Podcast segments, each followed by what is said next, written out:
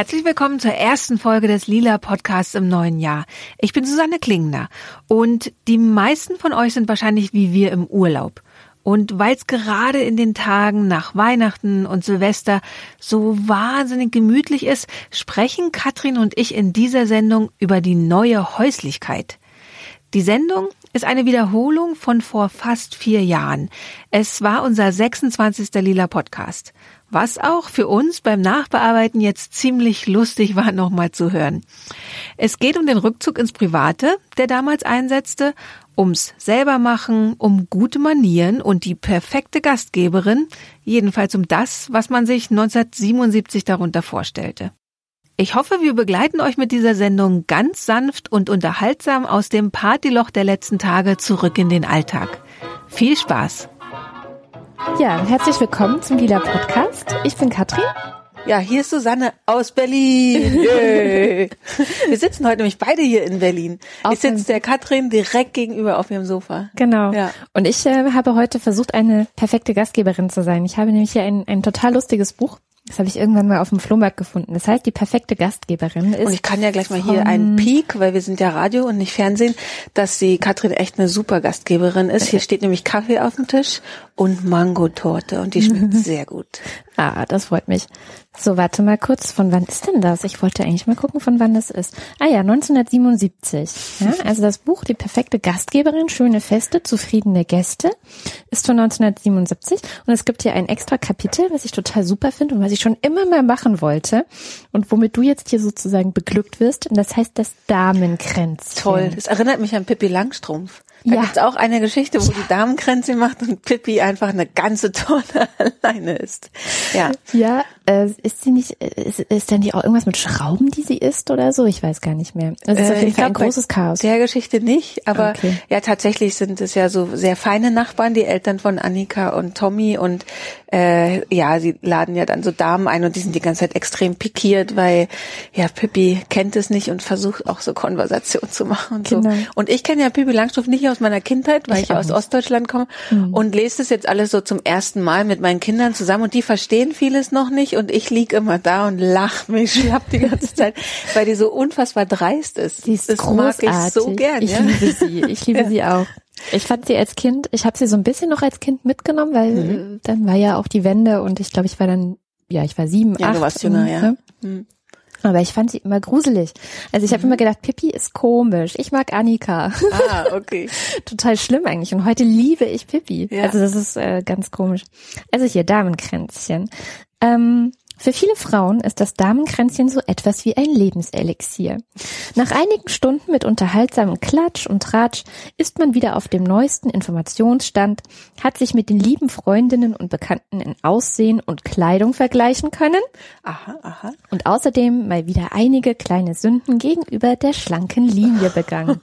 Das haben wir heute übrigens nicht getan. Ich habe nämlich noch ein anderes tolles Buch, das ist ähm, ja, zeitgenössisch würde ich sagen. Ich weiß jetzt nicht aus welchem Jahr genau. Ähm, das heißt Schlank ohne Diät. Okay. Und daraus ist das Kuchenrezept. Und dazu muss ich erklärenderweise sagen, ich mag einfach die Autorin total gerne, die das macht. Mhm.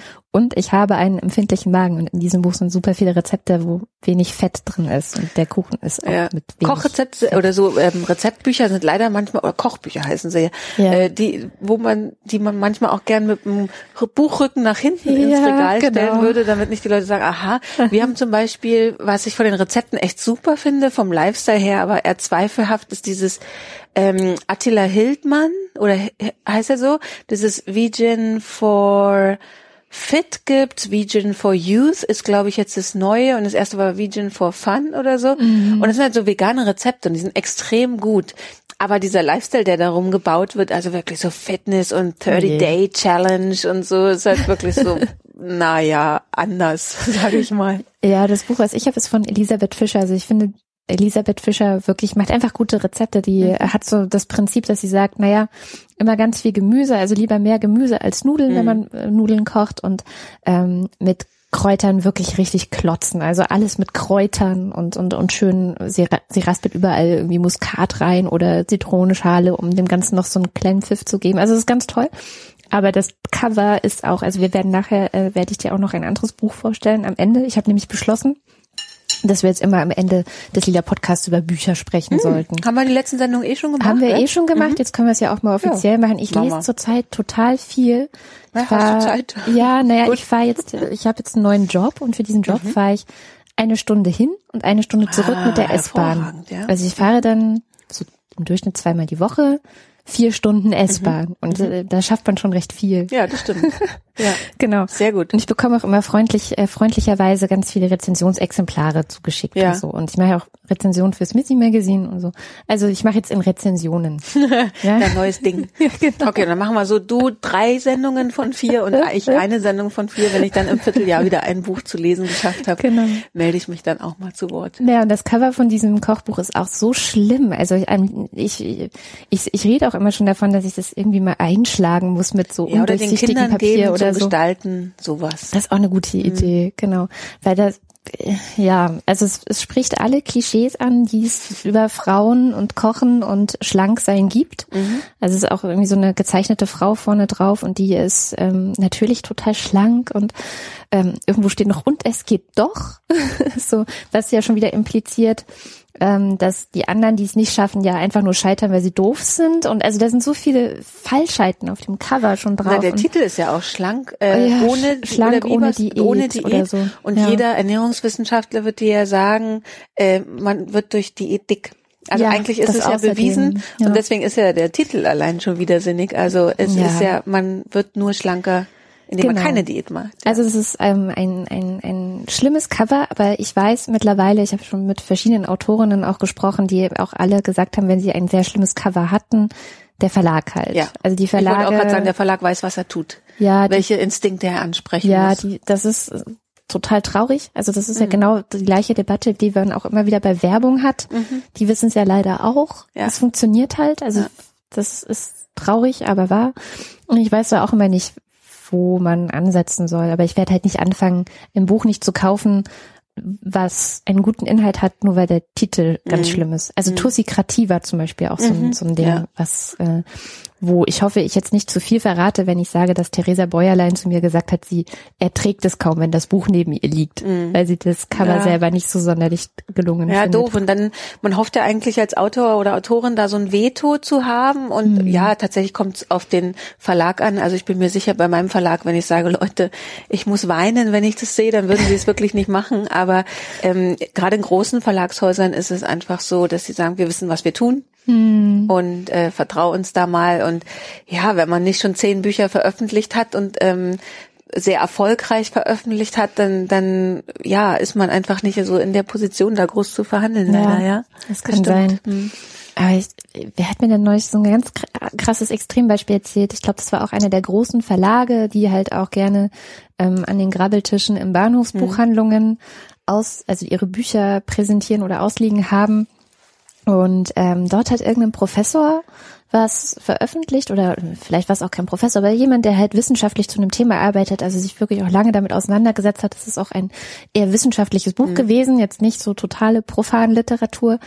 Und, ähm, und es gibt eben wohl die Fälle, wo die Verlage gar nicht erst groß gucken, was steht wirklich drin und wie ist das Buch geschrieben, sondern die haben im Grunde die beiden Buchdeckel schon fertig mhm. und da wird halt egal was kommt dazwischen gepresst und das hat halt nicht gepasst. Also da waren dann sowohl ähm, die Leute, die es vielleicht interessiert hätte, haben das Buch nicht gekauft, weil sie das Cover schlimm fanden oder weil das halt zu ähm, profan oder zu niedrig levelig, ich weiß gar nicht, wie ich es ausdrücken soll, aber sie, sie hielten sich nicht für die Zielgruppe ja, aufgrund ja, des Covers. Ja.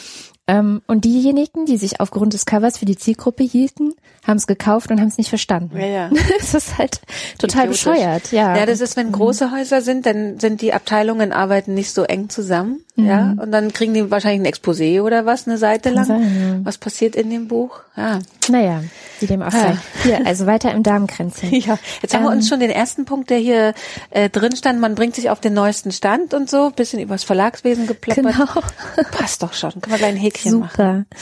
Äh, ja, Hier, das alles lohnt die Aufregung vor dem Kaffee, äh, was? Das alles lohnt die Aufregung vor dem Kaffeeklatsch, wenn es gilt, den richtigen Damenkreis auszuwählen. Ganz wichtig, den richtigen Damenkreis auswählen und dazu einzuladen, den Tisch ansprechend zu gestalten. Ich hoffe, es gefällt dir. Ja, Hervorragend, so ja. Hickeldeckchen. Ja, ich kann es ja mal kurz beschreiben. Also Tischdecke, Kaffeetassen, die so sehr nett braun mit Kafka würde ich tippen. Die drauf? sind aus Kaffee mit Kafka. Kaffee mit Kafka aus ah, Prag. aus Prag sind die mitgebracht. Mhm. Sehr hübsch. Silber äh, Kännchen, Kanne, Zuckerdose.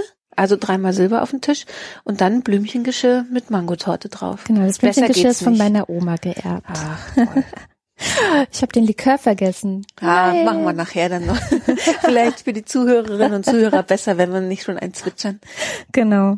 Und Torte. Die Kuchen für das Damenkränzchen, wie entscheidend sie doch sind. Erinnern Sie sich, wie Sie als Kind Ihrer Mutter in der Küche bei der fast heiligen Handlung zuschauten, wenn es darum ging, die verlockend aussehenden Torten für Ihren Kaffeeklatsch herzustellen? Mm, nein. nein. Heute wissen Sie, warum sich Mutter dabei von Ihnen nicht die Arbeit abnehmen lassen wollte. Denn wohl nirgendwo wird die Qualität und die Kondi Konditorleistung, Konditorleistung einer Hausfrau kritischer geprüft als bei den Kuchenkreationen für den Kaffeeklatsch. Bei uns war ja Kuchen und Torte eher äh, äh, Männersache, weil mein Opa Konditor war. Ah, okay. Und bei uns zu Hause war das dann auch so, dass ich sehr gerne koch und dann habe ich gesagt äh, zu meinem Mann, okay, wir teilen uns das, du backst, ich koch. Bei Backen finde ich manchmal langweilig, muss ich sagen. Ich bin eher so mhm. jemand gerne in Töpfen rumrühren und noch was dazu und noch was dazu und ach, das könnte doch auch gut schmecken. Und bei Kuchen muss man sich ja so Würze und abschmecken genau. und so. Und ja. bei Kuchen muss man sich ja echt sklavisch ans Rezept halten und mein Mann, der liebt es wiederum alles per Gramm abwiegen wiegen und so, der hat Angst, dass er irgendwas kaputt macht, wenn, wenn er nicht alles genau nach Rezept macht. Ja. Ah ja, ja, ich bin da so wie du. Ich habe das auch bitter erst lernen müssen. Ähm, nie, einerseits bei Kuchen, also meine Kuchen oder Torten sahen oft so wie so, ich weiß auch nicht, sind halt eingefallen oder ähm, sie schwammen eher, als dass sie fest dastanden oder so. Ähm, und ganz schlimm ist das Phänomen bei Ikea, da muss man sich ja auch sklavisch an die Aufbauanleitungen halten. ja, stimmt. Und das, da, in ja. mir ist immer so ein Drang. Also mittlerweile habe ich es gelernt. Mittlerweile ähm, sage ich nein, du machst jetzt den Schritt und dann den Schritt, genau wie es da steht und du blätterst nicht vor und nein, du weißt es auch nicht besser. Ja, der erste Schritt ist ja schon, das erste Bild ist doch immer, dass ein weinendes Männchen alleine da steht ne? ja. und äh, durchgestrichen, also so nicht. Und ja. zwei lachende Männchen, die es zu zweit machen, sich helfen. Das ist ja das erste Mal, wo man so pff, sagt und mhm. weiter blättert, sagt, ey klar, ich lehne das hier so gegen die Wand und das andere stütze ich mit dem Stuhl und dann passt schon. Ja, stimmt. Diese, ja. diese Anweisung ignoriere ich auch immer. Aber den Rest mache ich mittlerweile sklavisch, weil es mir schon mal passiert ist, dass ich einen Lattenrost falsch zusammengebaut habe und man konnte ihn hinterher nicht mehr auseinanderbauen. Und dann ja auch die einzelnen Teile, das ist ja so viel. Ja, naja, es war jetzt nicht der da oben, sondern es okay. war so, das war direkt nach der Schule und es war auch mein erstes Mal, dass ich das Ikea zusammengebaut habe.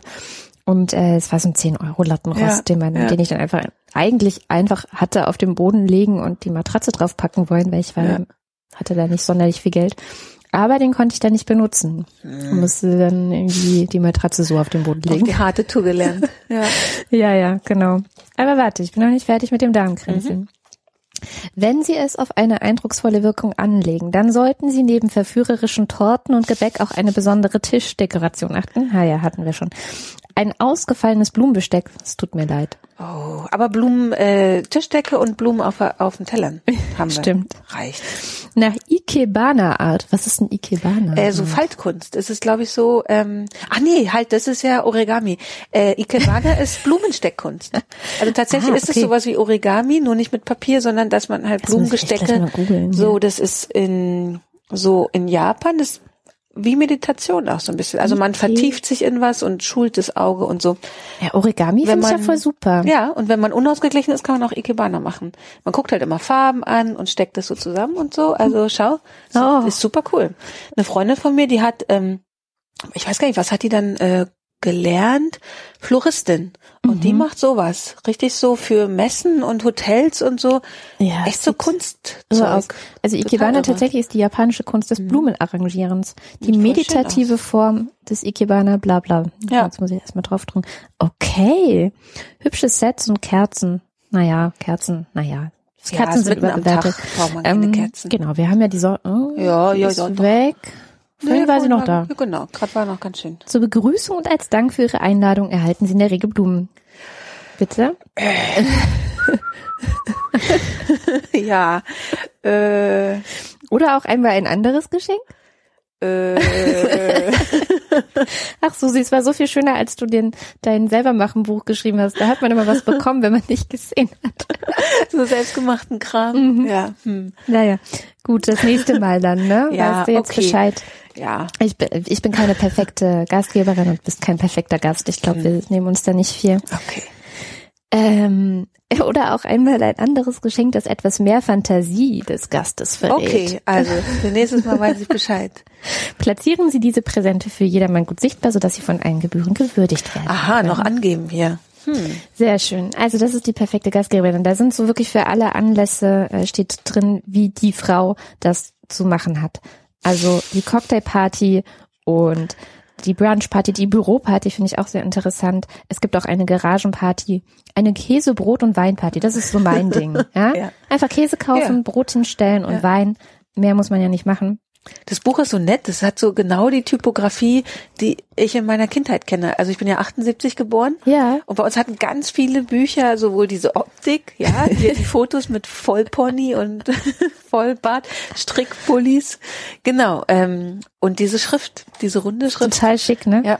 Ich mag das auch gern. Hier ist auch sehr schön ähm, die erste Seite, Geselligkeit früher und heute. Genau, mit Weichzeichner. Eine, eine, eine sehr hübsche Frau in einem weißen Kleid, wenn ich das Mhm. richtig sehe, Spaghetti-Träger, sehr langes 70er Jahre blondes Haar. Kinder schon im Schlafanzug, Kinder oder? sind im Schlafanzug Gegen im Hintergrund. Bett, genau. Genau. Und da, da drüber steht, die Gastgeberin legt letzte Hand an die Tischdekoration. Noch dürfen die Kinder zusehen. Wenn die Gäste kommen, sind sie im Bett. Ach, tatsächlich. Sehr nett. Früher waren ja auch Kochbücher, weil wir vorhin so über Kochbuchaufmachung gemacht haben. Die war ja so geil. Ich habe noch so ein 70er Jahre Kochbuch, ich glaube ungarische Küche oder so.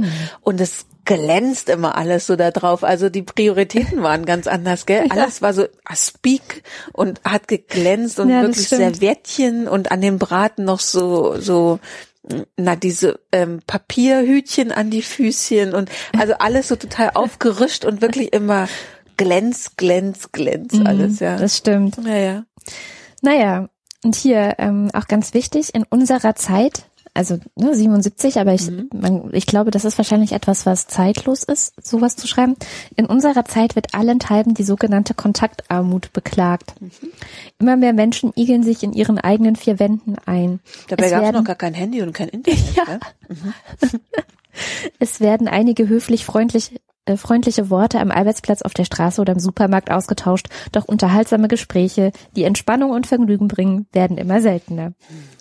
Für diese Situation, das ist jetzt der Punkt mit dem Internet und so, wird nicht zuletzt das Fernsehen verantwortlich gemacht, Okay, also alles, früher war alles besser. das Initiativen- und Unternehmungsgeist im privaten Bereich lähmt. Früher, als es noch kein Fernsehen gab, als die gesamte Familie abends im trauten Kreis in der guten Stube versammelt war, da sei alles ganz anders gewesen. Ja. So, und das Buch ist halt dafür da, dass man Ja. diese schreckliche Kontaktarmut der Menschen aufbricht. Ich finde es sehr witzig. More Parties. More Parties, finde Ja. ich auch. Also ich habe irgendwann, ich muss das auch mal wieder weiter betreiben. Ich habe irgendwann mal aktiv angefangen, da warst du letztes Jahr zufällig auch mal dabei, genau. ähm, Leute einfach zum Essen einzuladen. Einfach was zu kochen, hinzustellen, noch ein bisschen Alkohol dazu und dann ähm, Ja. einen netten Abend zusammen zu verbringen. Ja, machen wir auch. Also wir machen viel tatsächlich Kaffeekränzchen, also weil das so, die Kinder sind halt noch so klein, ne? Und dann ist so Party und so noch so ein bisschen schwierig, aber äh, dass wir, also allein weil auch so Wochenenden besser zu ertragen sind, wenn andere Leute noch da sind und man nicht so mit den Kindern so aufeinander hockt und sich gegenseitig auf den Keks geht, laden wir immer Leute ein oder gehen auch woanders hin und so. Jetzt haben wir ja einen Balkon seit oh, neuestem. stimmt. Ja. Er hatte ja Bauarbeiten. Genau. Sie waren Und- zu etwas gut. Ja, wenigstens das, genau. Und jetzt kann man draußen sitzen in der prallen Sonne und geilerweise haben wir jetzt quasi eine Ah, Grill? Dachterrasse. Genau, Grill haben wir auch schon, den man so ranhängen kann. Ähm, und vorher war geplant, dass die über uns, also Dachboden wurde ausgebaut, dass die dann noch ihre Dachterrasse raus bis über unseren Balkon, sodass wir wirklich nur einen Balkon gehabt hätten. Jetzt war, wurde das aber verboten irgendwie aus irgendwelchen Gründen. Ähm, jetzt haben die nur so ganz kleine, mini kleine Dachterrassen und dafür haben wir so einen Balkon, der nix oben drüber hat. Voll Cool. geil. Die Kinder legen sich immer auf eine Decke und gucken in den Himmel. Das ist echt super. Schön. Ja. Ja, cool. Naja, also Kontaktarmut finden wir scheiße. Ähm, weil du vorhin sagtest, dein Opa sei, dein Opa? Ja. Sei Konditor gewesen? Ja. Das ist halt auch so ein Ding. Also dieses Buch, ne, das spricht natürlich die, die Hausfrau an mhm. Und die zu Hause kocht. Und es gibt, ich weiß nicht mehr, wie der Spruch ging, aber dass Frauen hinter den Herd gehören und Männer können kochen oder so. Nee, Männer. Naja, aber das ist ja so ein Phänomen. Also Männer sind diese Sachen, die Frauen unbezahlt zu Hause tun, mhm. ja gerne von Beruf. Ja und verdienen damit Geld ja, und sind dann die Profis. Genau. Übrigens war das einer meiner ersten Berufswünsche. Ich wollte gern Köchin werden, aber oh, cool. so Spitzengastronomie. Ja.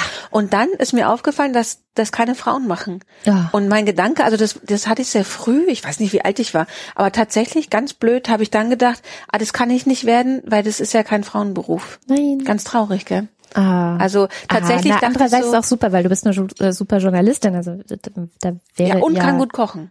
Weil das habe ich tatsächlich nie verloren, so mhm. die äh, Leidenschaft dafür. Aber eigentlich voll doof, oder? Mhm. Dass ein Kind dann denkt so, na, das machen ja nur Männer, dann geht das ja nicht. Ja, ich glaube, den mhm. Effekt darf man echt nicht unterschätzen. Ja. Also das ähm, in der IT-Branche haben wir das ja auch immer wieder, da mhm. gehen ja die Zahlen auch ständig wieder zurück oder so. Also mhm. es ist ja traurig. Ja, ich habe mhm. neulich jetzt mal eine getroffen, die macht, oh, den Namen habe ich mir nicht gemerkt, aber ähm, den Link können wir damit in die Show Notes setzen. Die macht so, ähm, hat so ein Startup jetzt gegründet, wo sie ähm, programmieren, also auch so dieses, was auch die Rails Girls machen, also mhm. wirklich dieses Ad hoc und von null. Und die machen das viel so an Schulen auch. Mhm. Die hat jetzt mal bei uns angeboten, dass wir es auch mal machen können, also äh, bei der SZ, wenn wir mal Lust haben, habe ich sofort total Bock drauf, weil die machen dann halt eben eine App programmieren und ja. so. Also auch wenn man sowas cool. vorher noch nicht gemacht hat. Und die sagt, es ist total faszinierend, wenn man wirklich sagt, ähm, nee, keine Vorkenntnisse nötig und alle äh, sollen gleich und also gerade am Anfang haben sie einen Schwerpunkt auf Mädchen gelegt, jetzt machen mhm. sie halbe halbe, ähm, weil sie halt eben in Schulen gehen, aber achten auch drauf, dass es halbe halbe ist. Mhm. Ähm, die sagen, das funktioniert so wunderbar. Also mhm. die Mädels haben da so so viel Lust und vor dem Kurs sagen viel weniger, dass es was für sie wäre als nachher, sondern die machen es vielleicht aus Neugierde oder so, aber nehmen es nicht als ähm, Berufswunsch, so ziehen es mhm. nicht in Betracht. Ja, ja ich glaube, da muss echt noch sehr viel. Gemacht werden. Vor allem ist es ja wirklich eine Branche, also wenn du in die, die Richtung gehst, ja, genau. genau. Also hast du immer gute Chancen, kannst gut Geld verdienen. Ja, total. Alles, ja. Total. Also ich beneide alle, die in dieser Branche sind, die, die haben ja auch die freie Berufsauswahl. Also mhm. das ist schon super.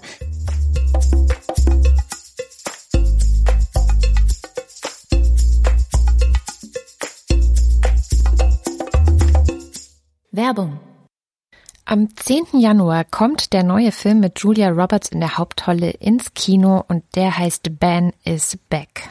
Neben Julia Roberts spielt Lucas Hedges. Er spielt ihren Sohn und war ein paar Monate im Entzug, steht aber Weihnachten plötzlich vor der Tür. Holly, gespielt von Julia Roberts, ist sofort begeistert. Die anderen in der Familie sind sehr, sehr skeptisch. Offensichtlich gab es in der Vergangenheit große Probleme mit Ben und deswegen bestehen sie darauf, dass Holly und Ben einen Deal machen.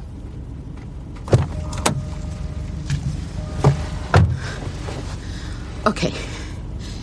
Ich sag dir, wie es läuft und das ist nicht verhandelbar. Du kannst hier bleiben, okay? Ist das dein Ernst? Vorausgesetzt, du bestehst den Drogentest, den du gleich machen wirst. Und du bleibst die ganze Zeit clean, bis wir dich morgen Nachmittag pünktlich zurückbringen. Ja, okay. Ich bin noch nicht fertig. Das sind unsere Bedingungen und es ist scheißegal, ob sie dir gefallen oder nicht. Du wirst mir keinen Augenblick von der Seite weichen. Die Tür zu deinem Zimmer bleibt immer geöffnet. Ich werde dort auf dem Fußboden schlafen und wenn du versuchst, dich wegzuschleichen, wenn dein Bett auch nur quietscht, hast du mich sowas von am Hals. Weil du in den nächsten 24 Stunden nur mir gehörst, mir ganz allein. Hast du das verstanden? Ja, verstanden. Gut, dann testen wir dich jetzt mal. Ja, es gibt also einen Drogentest und Holly zeigt, dass sie auf jeden Fall ganz hart sein wird. Also sie markiert so ein bisschen die harte Rolle. Aber die Frage ist, kann sie das eigentlich durchhalten? Wird sie immer so hart bleiben? Wird sie Ben wirklich so kontrollieren, wie sie es ja ankündigt? Ja, wir wollen nicht zu viel spoilern, aber man kann so viel verraten, dass Ben von seiner Vergangenheit eingeholt wird, seine Familie auch teilweise in Gefahr bringt. Und in einer Szene äh, schleppt ihn Holly deswegen mit auf den Friedhof, um ihm klarzumachen, ja, worum es ihr eigentlich geht. Mom, was? Los, steig aus. Was soll das? Was machen wir denn hier? Steig aus dem Wagen! Mach schon! Warum bist du? Weil ich zu wütend bin, es auf später zu verschieben. Alles klar? Also wo? Wo willst du mal liegen? Oh, Und sag nicht neben Großvater, weil das die besten Plätze sind und die gehen bestimmt nicht an Drogentote. Ich werde kein Drogentoter. Also wo? Ich will nur, dass du mir sagst, Sohn, an welchem Platz ich dich begraben soll. Also, reserviert euch schon mal einen Abend ab dem 10. Januar, an dem ihr ins Kino gehen könnt und euch Ben is Back anschauen könnt. Und nehmt Taschentücher mit.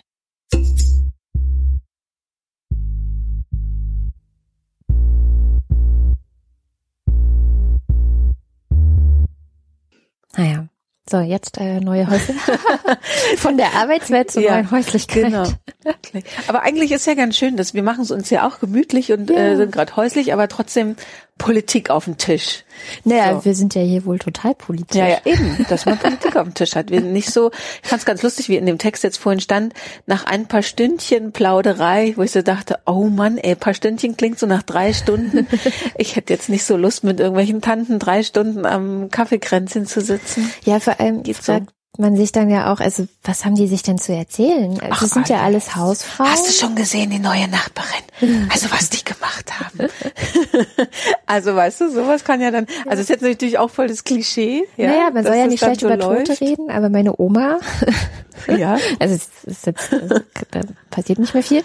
Ähm, meine Oma hat auch gerne über bestimmte Leute ja, dann geredet und deren, auch teilweise deren Fortpflanzungsverhalten und hat da ja. immer sehr genaue Meinungen drüber gehabt, ob das ja. jetzt irgendwie, ja, also, also konkretes Beispiel, also sie hatte halt eben so eine, so eine Bekannte, die hat ein Kind bekommen von einem Mann, mit dem sie aber nicht zusammen war und ähm, dann hat sie nochmal von dem gleichen Mann ein Kind bekommen und das war für meine Oma schon völlig zu viel. Mhm, also, ja. wie, wie das denn passieren kann, dass sie mit diesem Mann nicht zusammen ist und dann ja. hat sie ein uneheliches Kind mit ihm und er kümmert sich auch nicht um meine Oma das muss man ihr jetzt auch zugute halten, hat er halt total viel geholfen und hat er unter die mhm. Arme gegriffen, wo sie nur konnte und hat ähm, ähm, sich aber gleichzeitig auch darüber aufgeregt. ähm, und dann hat sie halt diese Frau nochmal, ich glaube, es waren dann sogar Zwillinge, mhm. das, die, mhm. der zweite Wurf sozusagen. Oh ja. Und das, das hat meine Oma überhaupt nicht fassen können. Und ich glaube, solche Gespräche sind das. Ja, dann, klar. Ne? Ja. ja. Aber ja, zwei, drei Stunden mit sowas würde ich ja. mich, glaube ich, erschießen. also geht so. Ja. ja. Möchte ich nicht unbedingt haben. Oder meine andere Oma, auch schon tot. Von daher, also ich rede jetzt hier nur schlecht über meine Omas, aber es sind eigentlich beide ganz liebe Menschen gewesen. Nee, aber ich glaube, das, das gehörte zum, zum Kränzchen gehörte das, glaube ich, auch so total dazu, dass man einfach so mal so durchhechelt, die Nachbarschaft und so. Ja, wobei also, ich war ja immer die Enkeltochter und ich war ja auch nicht zum Kränzchen da. Nee, du hast es nur so mitgekriegt wahrscheinlich, einfach, oder? Einfach so, ja, wenn man, wenn man die mal besucht hat und dann waren das ja. halt so die Gesprächsthemen. Ja. Was ist im, im Dorf gerade los? Und bei meiner anderen Oma, wenn die mich angerufen hat, hatte die manchmal nichts, also die hat auch nicht gelesen. Die hat jetzt mhm. nicht irgendwie ein Bücherregal, wo sie viel zu lesen hatte. Mhm. Die hat auch nicht viel fern gesehen, das muss man ihr auch zugute halten. Und die war halt alt. Die hat dann halt erzählt, wie sie Wäsche gewaschen hat und wie der neue Trockner so ist ja. und ähm, welche was im Garten, wie sie Äpfel aufgesammelt hat oder die Kartoffeln geerntet. Also aber genau das ist mir zum Beispiel in meinen Elternzeiten aufgefallen. So mhm. die Zeit, die ich dann zu Hause war, dass wirklich so der Mann kommt abends nach Hause und dann hast du nichts zu erzählen, hatte ja. ich so das Gefühl. Ja. Also oder beziehungsweise das Bedürfnis zu reden ist sehr groß, weil man hat den ganzen Tag mit einem Kind zusammengehangen, was höchstens brabbeln kann irgendwie. Und dann Meistens erzählt man so, ja, ich habe das im Sonderangebot bekommen, ja. Also solche Gespräche ja. erzählt man dann wirklich. Und der andere erzählt dann von irgendwelchen Projekten auf Arbeit und man denkt so, ja toll. Ja, echt total viel aufregende Sachen, genau. Ich will jetzt aber mal von den Sonderpreisen erzählen, so, weißt du, man hat nicht so viel mitzuteilen. Also mhm. tatsächlich habe ich in beiden Elternzeiten gemerkt, dass es für mich kein Zustand wäre, mhm. wo ich immer staune halt, und da sind wir dann beim Thema neue Häuslichkeit, ähm, wie viele junge Frauen, also auch in unserem Alter und so, das sehr angenehm finden, mhm. lieber ein bisschen zurückzufahren im Job, sich den Stress nicht ganz so auszusetzen und stattdessen so zu Hause, also Meistens sind es die, wo es finanziell sehr, sehr gut läuft. Also mhm. ansonsten könnten sie sich auch nicht äh, leisten. Und dann ist halt, glaube ich, vor allen Dingen der Spaß, ähm, oder oder die die Kompensation ist jedenfalls mein Gefühl, weil ich merke, worum drehen sich so die die äh, Gespräche, halt ist Konsum tatsächlich der mhm. Ersatz. Ja. Also da ist dann halt anstatt zwei Stunden an irgendeinem Projekt auf Arbeit zu arbeiten, ist halt zwei Stunden Eames Chairs zu vergleichen. Was Wo kriege ich also so Designerstühle, ja, ah, von okay. Eames oder so. Also ja, in München. Ja, so die die Hipster oder die die ja, so meine Generation, Mitte, Ende 30, so, ähm, was weiß ich, er Art Director irgendwo und sie Fotografin oder ähm, ja, keine Ahnung, also irgendwas mit Medien. Ähm, hm. eben und er geht weiter voll arbeiten oder mehr als voll und sie macht ein bisschen reduziert hier und da ein paar Projekte. Und dann geht's aber halt eben darum, so mit den Kindern zieht man in eine größere Wohnung, dann muss die mhm. Wohnung halt ausgestattet werden. Und ähm, dann, wir haben bei uns auch in der Straße direkt, der ist zum Glück schon lange da, ansonsten würde ich auch wieder rufen, oh, Gentrifizierung, Gentrifizierung, ähm, so ein Laden, wo du wirklich dieses ganze Zeug so kaufen kannst, ja, also mhm. also eben diese alten Designer-Sachen ausrangiert irgendwo ähm, und dann kann man ja im Internet immer alles recherchieren und dann ist das halt ein Projekt, ne? Da sich stimmt, ja. hübsch einzurichten. Also oder bei Kindern, über Kinder kriege ich sehr, sehr viel mit, so was jetzt dann da ge gekauft wird, angeschafft wird. Und das ist echt tagefüllend, habe ich mhm. so das Gefühl. Ich bin da schnell erschöpft, muss ich sagen, von solchen Gesprächen. Es ist so, ja, irgendwie so mit dieser neuen Häuslichkeit kann ich erstaunlicherweise eigentlich nichts anfangen, weil bei mir also tatsächlich mag ich so diese ganzen haushalterischen Fähigkeiten eigentlich. Also wobei Haushalt ist ja auch viel Putzen und so, das eher nicht. Jetzt quasi kenne ich niemanden, der gern putzt, wobei doch kenne ich naja, schon. schon. Stimmt, ist gelogen. ich kenne schon Leute, die sagen, dass sie gern putzen, die vielleicht auch bei mir manchmal gern putzen würden, weil es aussieht wie Sau.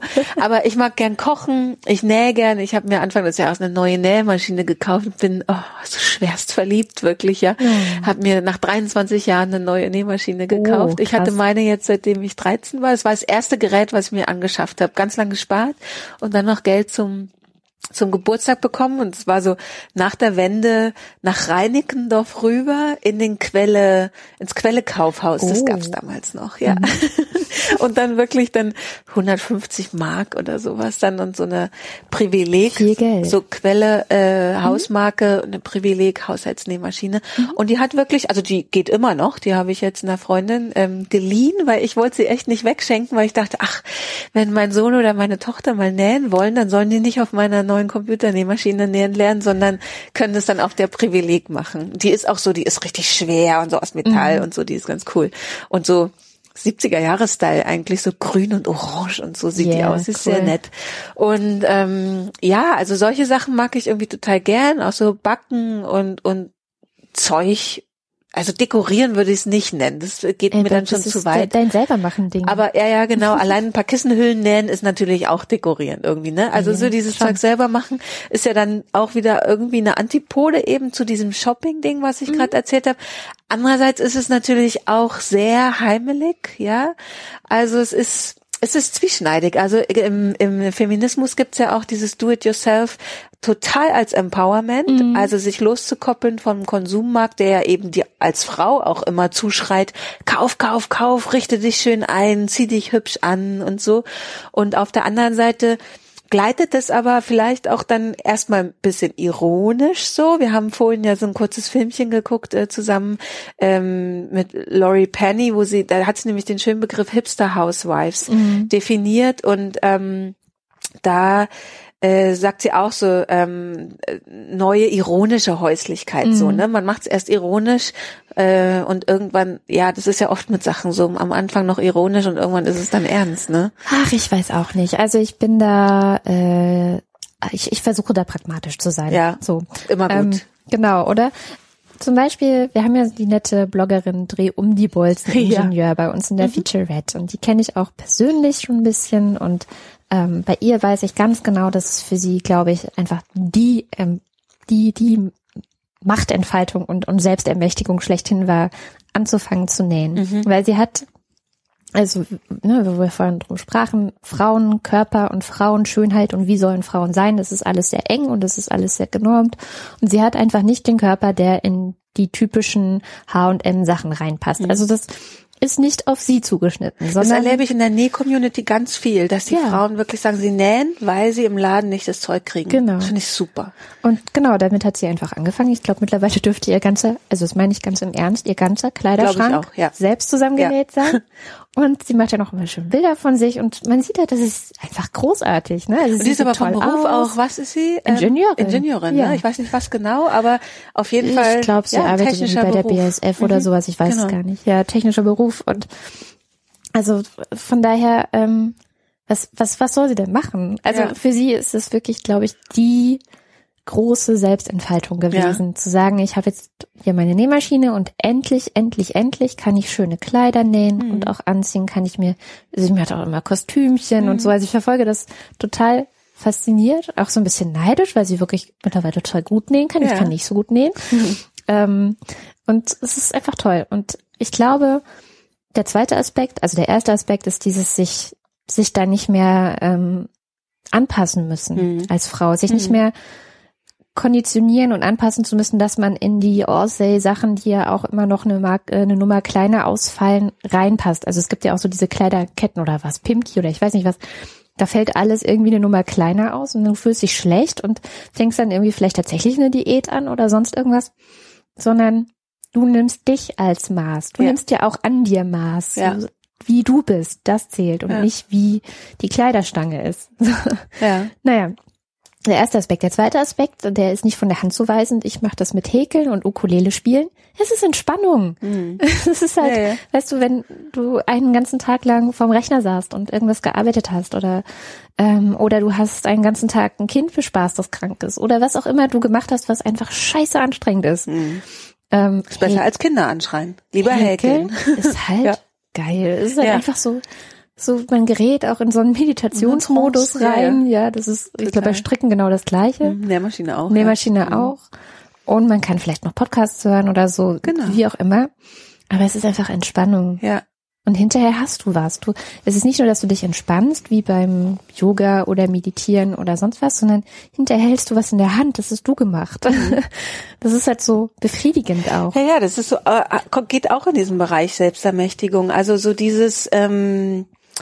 sich zuzutrauen, etwas zu produzieren. Also ja. tatsächlich wächst man ja heute eher auf. Also ich glaube, unsere Kinder noch krasser, wenn wir es ihnen nicht mitgeben, halt so, ja, kannst eh alles kaufen. So, ja. es ist gar nicht so dieses, was kann ich denn selber herstellen oder mhm. tun, wie, ähm, welche Fähigkeiten habe ich denn? Nicht nur die Fähigkeit mit den Händen, sondern auch Fantasie, was ja auch trainiert ja. werden muss. Ne? Und das ist ja egal, was du machst. Also und wenn es nur Topflappen häkeln sind, du hast dir ausgedacht, wie die aussehen sollen, ja? Genau. Und hast dir Gedanken gemacht, ob ob der Rand jetzt gekräuselt sein soll oder glatt oder was weiß ich. Mhm. Ähm, und so blöd es klingt, aber ähm, es strengt Dinge in einem an, die überhaupt nicht angesprochen werden, wenn, wenn man was einkauft oder mhm, so. Genau. Das ist ja schon so dieses Tolle an am selber machen und dazu kommt halt dann diese ganze ähm, Konsumdimension und so, dass du wirklich unabhängig bist, ne? Unabhängig ja. von einem Markt, der, der dir relativ viel vorschreibt, so. Genau. Und ja. Und der ja auch teuer ist letztendlich. Es ist auch ja. teurer, ja. wenn man sich die Sachen immer fertig kauft. Also, also es gibt zwar auch diesen ganzen Selbermachmarkt, der jetzt auch schon wahnsinnig teuer ist, wo du Sets mhm. kaufst und so, ja. Aber ich versuche immer viel so Hacking zu machen. Also ich, einmal im halben Jahr wird der Kleiderschrank aussortiert und dann gibt's so Stapel. Einmal Stapel umnähen, mhm. also Hosenbeine enger machen, weil die Mode jetzt so ist. ähm, ein Stapel kann man noch Kindersachen draus nähen, mhm. ein Stapel Kleidertausch und ein Stapel wegwerfen. So, mhm. also das sind dann irgendwie so die verschiedenen Kriterien. Und ich merke auch, ich kaufe viel weniger, seitdem ich einfach mir Sachen dann umnähe und dann passt es ja. schon noch mal für ein paar Jahre so.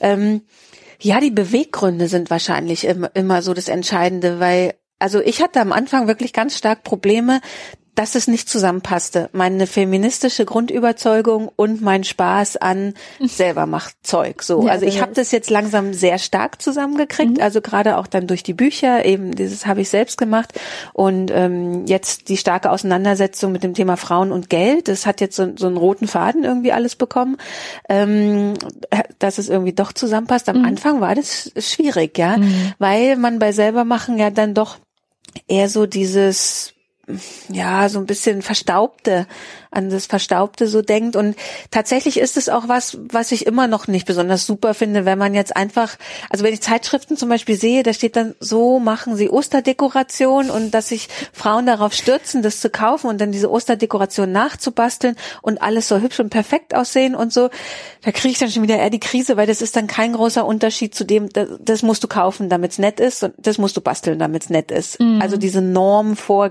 Gaben so ne das ist, und das ist dann was ganz anderes obwohl es natürlich der gleiche Handgriff ist da zu basteln wenn ich sage ich habe Bock jetzt das und das zu basteln und probier mal aus oder so es ja, ist genau. lustigerweise zwei völlig verschiedene Dinge ne das stimmt ja. Äh, ich hatte neulich äh, hatten wir Hörertreffen von Holgi in Hamburg mhm. Und da war ich halt auch so ein bisschen dabei. Übrigens äh, sehr viel total positives Feedback für unseren Podcast bekommen. Ah, Hat mich auch sehr gefreut. Ja. Also es gibt so ein paar Hörerüberschneidungen, wie mir scheint. Und äh, da war der Sven Menke, mit dem der Heugi zusammen den Kulinarik, nee, den die Kombüse heißt es bei ihm und der Sven macht sonst den Kulinarikast, also mhm. er macht einen Koch-Podcast mhm. und er erzählt immer ganz viel übers Kochen. Äh, Empfehlung, die letzte Sendung war wohl auch eine Erklärung drin, ich habe es noch nicht gehört, wie man Kindern, kleinen Kindern Gemüse schmackhaft macht. Ah, also ich muss es unbedingt ja. hören, weil meine Kinder sind da ganz schlimm. Und der hat bei dem ähm, Hörertreffen erzählt, dass er jetzt schon seit längerem irgendwie näht. Mhm. Also das ist so, so, so voll sein Ding ist, kratzen, nähen und wie glücklich ihn das macht. Und ähm, dass er am Anfang auch ein bisschen Schiss davor hatte, mhm. äh, wie äh, verschiedene Arbeitskollegen oder Bekannte oder Freunde darauf reagieren, dass mhm. er jetzt näht. Dann irgendjemand auf die Idee kommt zu fragen, ob irgendwas vielleicht mit ihm nicht ganz in Ordnung sei mhm. oder so. Klar, als Mann ist die Überwindung riesengroß wahrscheinlich, oder? Ja, hat er auch gesagt. Klischees, also die? Überwindung aufgrund dieser, also äh, der Stereotype ja. in der Gesellschaft war erstmal groß, aber die Realität war, dass alle völlig begeistert ja, sind. Ja, glaube ich gerne. Finde ich auch super. Und alle irgendwie sagen, ey geil. Männer, die mir nähen, toll. Ja. Finde ich total gut. Das ist so ein ja. bisschen wie diese Maiboshi-Männer. Äh, kennst mhm. du das? Maiboshi? Mhm. Ja, das sind Mützen, ja auch ne? zwei Kerle. Ja. Ja. Da habe ich mal eine Reportage auch über die gesehen, die ganz witzig war. Also die sind irgendwelche Franken oder irgendwelche, weiß gar nicht, Bayern, Franken, irgendwie aus dem Süden. Und äh, die waren, ja, die haben einfach angefangen zu häkeln und das finden auch alle total großartig. Die haben es lustigerweise sich von einer Freundin beibringen lassen. Genau. genau. Ja. Und das finde ich halt äh, auch manchmal ein bisschen unfair. Also es ist dieses Phänomen, wenn Männer Dinge tun, die Frauen sonst tun, dann ähm, machen alle yeah und applaudieren. Mhm. Und wenn Frauen die Dinge tun, die Männer tun, dann ähm, naja, ja. es ist nicht immer nicht so schlecht einfach. für ein Mädchen dann. Ja. ja, genau. Ja, ja, im Prinzip, Aber also im Prinzip ist es dann wie beim Kochen halt professionalisiert. Also die meisten Modedesigner sind Männer und die haben auch irgendwann mal nähen gelernt an der Nähmaschine. Mhm besser oder schlechter. Also manche können es dann auch nicht, sondern haben es halt nur so absolviert und machen dann nicht mehr viel an der Nähmaschine, aber halt trotzdem die großen Namen sind halt sehr, sehr viele Männer. Aber so ja, das Alltagsnähen oder das, ja, in den Nähstuben, in den äh, Sweatshops, da sitzen halt vor allen Dingen Frauen. Ne? Mm, das also. stimmt. Also es gibt noch so ein Bias. Aber wie gesagt, ja. grundsätzlich ist es, glaube ich, gerade auch dabei. Mhm. Also ich finde einfach, ähm, man sollte sich das zugestehen, das zu machen, wenn es einem Spaß macht ja. und fertig. Also da keine Rechtfertigung und vielleicht kann man die Männer dazu ermuntern, ein bisschen mehr von diesen ähm, äh, Dings, na, wie heißt es, Handarbeitssachen zu machen, also mhm. nähen, stricken, häkeln. Ähm, ich habe irgendwann gelernt, wie man Socken stopft. Das mhm. macht mich sehr glücklich, weil ich habe mir dann nämlich auch erlaubt, mir meine teurere Strumpfhose zu kaufen. Mhm. So eine richtig schöne Merino-Woll-Strumpfhose mhm. für den Winter, weil ich wusste, ja, selbst wenn sie kaputt geht, dann stopfe ich das Loch halt. Ja. So. Ja. Also das sind so Sachen, das sind ja auch so kleine Schritte, die man macht. Und ich bin ja sonst eher fürs äh, Handwerkern, mhm. also bohren mhm. und, und äh, Sachen aufhängen und so. Ähm, und das, wenn sich das vermischt, also wenn mehr Frauen noch Handwerkern und mehr Männer noch Handarbeiten, dann müssen wir hoffentlich in zehn Jahren nicht mehr darüber diskutieren, ob das jetzt irgendwie okay ja. ist oder nicht. Ja. Weil dann in Baumärkten auch kein also diese Baumarktsituationen für Frauen dann auch nicht mehr so komisch sind. Ja. Also man hat ja schon, wenn man als Frau im Baumarkt ja. ist, immer noch, finde ich. Also also bei mir nicht so, aber ich äh, halte mich seit sehr vielen Jahren in Baumärkten auf. Also tatsächlich fand ich Baumarkt immer cool. Ja. Und wenn du jemanden ansprichst und der merkt, du hast so ein, zwei Fachvokabeln drauf, also wahrscheinlich muss man einfach vorher sich so ein paar Wörter drauf schaffen, mhm. dann führen die auch sehr gerne und kompetent mit einem so ah ja, äh, Gespräche. Na, ich habe immer das Gefühl, ich bin erstmal in so einer untergeordneten untergeordneten, also in so einer mhm. äh, rangniedrigeren mhm. Stellung und ähm, muss erstmal beweisen, dass ich dann vielleicht ja. trotzdem. Ja, mir ging es mal in einem Fotogeschäft so. Ähm, und tatsächlich bei einer Fotokamera finde ich es persönlich auch wichtig, dass sie gut aussieht. Also ja. es finden manche vielleicht kein, jetzt kein Kriterium, so und dann bin ich da rein und zum Verkäufer Und dann habe ich so gesagt, so ja, die hier, ich finde, die sehen alle blöd aus. So und dann war ich, glaube ich, bei dem schon in der Schublade gelandet. Okay, dumme Tussi, kommt jetzt hierher und will eine hübsche Kamera kaufen. So und dann hat er so angefangen, ja, was wollen Sie denn? Und dann habe ich ihm so mit Auslöseverzögerung und sowas vollgequatscht und dann, aha, okay. Und dann haben wir halt doch sehr fachkompetent uns unterhalten. Mhm. Aber das erste war so, ah ja der, mhm. zeige ich mal die pinken ja, Kameras. Gibt's ja auch, das ja, ist ja. so schlimm. Ja, Gibt's immer. Gibt auch pinke Bohrmaschinen. Es gibt auch pinke Rasenmäher. Gut. Ja, sehr schön. Wenn ich Rasen hätte. Hm. Pinke Laptops. Ja, gibt's alles. Pinke, weiß nicht. Es ja. gibt alles auch in Pink. Ja. Pinke Staubsauger gibt's, glaube ich, nicht. Das ist jetzt komisch. Ja. Eigentlich. Aber vielleicht, weil sie sagen, macht eh die Frau. Braucht man nicht extra anmalen, braucht man keinen Frauenmarkt eröffnen, weißt du? Stimmt. Ja, Waschmaschine muss man auch nicht pink, pink anmalen. Oder, warte mal, ich glaube, Heugis Staubsauger könnte ein bisschen pink sein, aber nur so ein bisschen. Hm. Naja, schräg. Ja, total. Also, aber ich finde, ähm, als wir diesen Film geguckt haben mit Laurie Penny, mit den Hipster Housewives, wo sie das so sagt, ja, das, das ist schade, du hast ja auch gesagt, es ist so schade, dass sie nicht genauer mehr dazu sagt. Also, mhm. ähm, weil ja, ich wüsste schon gern, wie sie das meint. Also ich backe halt auch gern Muffins. Ich finde Muffins, ich backe aber genau deswegen gern Muffins, weil sie für Faule sind. Also Muffins sind Kuchen für Faule. Mhm. Muffins zu machen dauert meistens nicht sehr viel länger als eine halbe Stunde. Ja, wird alles zusammengeknallt. Das, ja, ja, genau, das geht echt ja. schnell. Ähm, man hat hinterher auch nicht so viel Dreck, weil die sind ja in diesen kleinen Papierdingern drin oder mittlerweile gibt es ja auch so äh, Silikonteile, die man total leicht auswaschen kann. Also es ist eher so Kuchen für Faule. Und wenn ich jetzt Muffins mache und dann in meiner feministischen Filterblase Angst haben müsste, dass die Frauen da denken, ich sei jetzt irgendwie so eine Hipster-Housewife, hätte ich damit auch ein Problem. Also ich weiß auch nicht. Ich, ähm naja, es hat immer so, so blöde Konnotationen. Also mir fällt es schon auch auf, gerade wenn ich mich über so Wirtschaftszusammenhänge so mir da Gedanken mache. Ähm, in dem Moment, wo zum Beispiel ein Mann sagt, ich mache lieber mehr Zeug selber, also sagen wir zum Beispiel lieber den Kuchen selber backen, weil das ja zum Beispiel tatsächlich sehr viel billiger ist, als einen Kuchen zu kaufen, mhm. wenn man einen vernünftigen Kuchen vom Bäcker haben will und jetzt nicht irgendwie so einen in Alufolie abgeschweißten, ähm, dann ist es halt sehr viel teurer. Das heißt, wenn ich mir Sachen selber mache, muss ich weniger arbeiten gehen, ähm, also ziehe mich ein Stück weit aus dem Konsumkreislauf zurück, habe mehr Freiheit, ja, also mhm. dieses Tom Hodgkinson-Ding. Mhm. Da sehe ich aber immer diese, dieses, ich weiß nicht, was man nennt soll, zweischneidig oder zweigleisig, wenn ein Mann das sagt, dieses sich zurückziehen aus diesen Kreisläufen, dann ist es was Alternatives, was Kapitalismuskritisches. Ja. Wenn eine Frau das sagt, ist es ganz schnell so ein Zurückzug ins Private. Dann mhm. hat es was, unemanzipiertes und mhm. bei dem mhm. Mann hat es was sehr emanzipiertes, also was sehr eben sich vom Kapitalmarkt emanzipieren, genau. ja. Und das finde ich ganz schwierig. Also das und merke eigentlich ich. ist das ja Laurie Pennys Thema auch immer. Ja. Also sie sagt ja genau das, also sie sich vom, vom von dieser ständigen Kapitalisierung ja. zu emanzipieren ist ja ihr Ding. Ja, vielleicht ist es dann wieder die Frage, was sind deine Beweggründe? Machst du den Kuchen, um deinen Gästen zu genügen? Machst du da noch Marzipanröschen oben drauf, weil du halt eben, wie stand es in dem Text, du, das muss ansprechend aussehen und beeindrucken und so. Mhm. Ähm, oder äh, machst du halt die Muffins, weil du sagst, du willst denen gern was servieren. Klar, ihr wollt ja zusammen Kaffeekränze machen. Ähm, mhm. Und die Muffins geben dir dann noch eine halbe Stunde Zeit noch ähm, äh, jetzt wollte ich gerade sagen, meinen Kampf zu lesen. War aber, ich meinte irgendwas anderes. Das Kapital zu lesen. Wie komme ich denn jetzt auf meinen Kampf? Ein Buch zu lesen, sagen wir es so. genau. Also, also, also, das Krasse ist halt, also gerade in Wirtschaftszusammenhängen, in Emanzipationszusammenhängen, ist es alles so nuanciert. Man redet aber meistens in den großen Debatten so schwarz-weiß darüber. Ja es passt nicht zusammen. Also das ja, ist das faszinierend. Man müsste eigentlich jedes Phänomen sich wirklich immer Tage, Wochen nehmen, um da in Ruhe drüber zu sprechen und und und die Nuancen auszuloten. Mhm, so ne?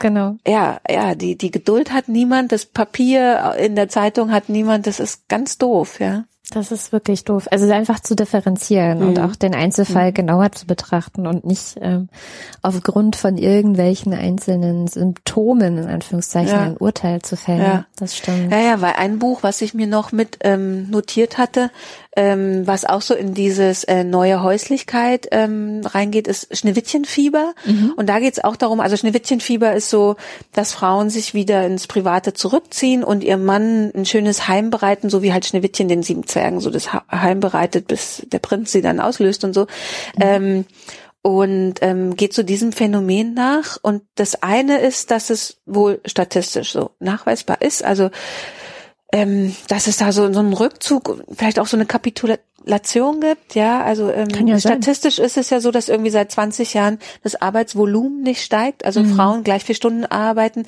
aber mehr Frauen arbeiten. Das mhm. heißt, die Frauen, die arbeiten, arbeiten weniger. Ich glaube, im Schnitt arbeitet eine Frau 19 Stunden die Woche. Also Berufstätigkeit arbeiten sehr viel mehr, aber Berufstätigkeit okay. 19 Stunden, was natürlich relativ wenig ist, ähm, weil die Männer eher 40, 41 Stunden irgendwie so arbeiten. Und ähm, das ist natürlich dann so eine Entwicklung, wo man wieder reden muss über Altersarmut, über soziale Absicherung und alles sowas und über Rollenverteilung. Aber andererseits steht natürlich was dahinter. Warum machen die das? Also mhm. Also Frauen, Frauen sind viel stärker betroffen von prekären Arbeitsverhältnissen, von schlecht bezahlten Arbeitsverhältnissen. Und dass man dann schon denkt, ja klar, wenn der Mann ein bisschen mehr verdient und sie haben ja dann den ganzen Haushalt meistens doch an der Backe. Sie haben die äh, Kinder meistens die alleinige Verantwortung. Und natürlich zieht man sich irgendwann zurück, weil das kräftemäßig gar nicht zu schaffen ist. Ne? Also es ist so äh, dann auch wieder ein ganz differenziertes Thema, ähm, was mit Schneewittchenfieber dann auch erstmal gut und knallig illustriert oder benannt ist so und sehr interessant und es ist auch wichtig, sich das anzugucken, diese mhm. Entwicklung, mhm. weil man dahinter ganz viel anderes erkennt, was anders sein müsste. Aber ja, die Debatten, was weiß ich, dann werden die Latte Macchiato Mütter beschimpft und das auf der anderen Seite die Karriereweiber und letztendlich werden immer nur die Frauen, Frauen beschimpft. beschimpft. Genau. genau. Egal was sie tun. Ja. Es ist alles immer ganz schlimm und das, was die Männer tun, ist halt weiterhin die Norm. Mhm. Das ist halt das Problem. Das Eigentlich ist doch das ja. Problem, dass in der Arbeitswelt das Männliche immer noch die Norm ist. Naja. Vielleicht müsste man eher Männer zu Kaffeekränzchen verdonnern, dass die über ihre Rollen ganz viel reden. Ja. Und darüber reden, was wollen wir eigentlich und, und wie machst du das so und so. Das findet ja ganz wenig genau. vielleicht statt. Dann können sie sich ein bisschen Kuchen gegenseitig ja. backen und ja. ja, und so der eine erzählt, dass er gerade nähen lernt und dann der andere sagt da vielleicht, oh, mache ich auch. Ja, ja das wär's. Mhm. Tja, wie kommen wir da hin? Na, wir müssen einfach drüber reden. Es ist einfach, äh, letztendlich ist es eine gesellschaftliche Wertedebatte. Vielleicht laden wir uns zum nächsten Kaffeekränzchen schon einen Mann ein. Ja.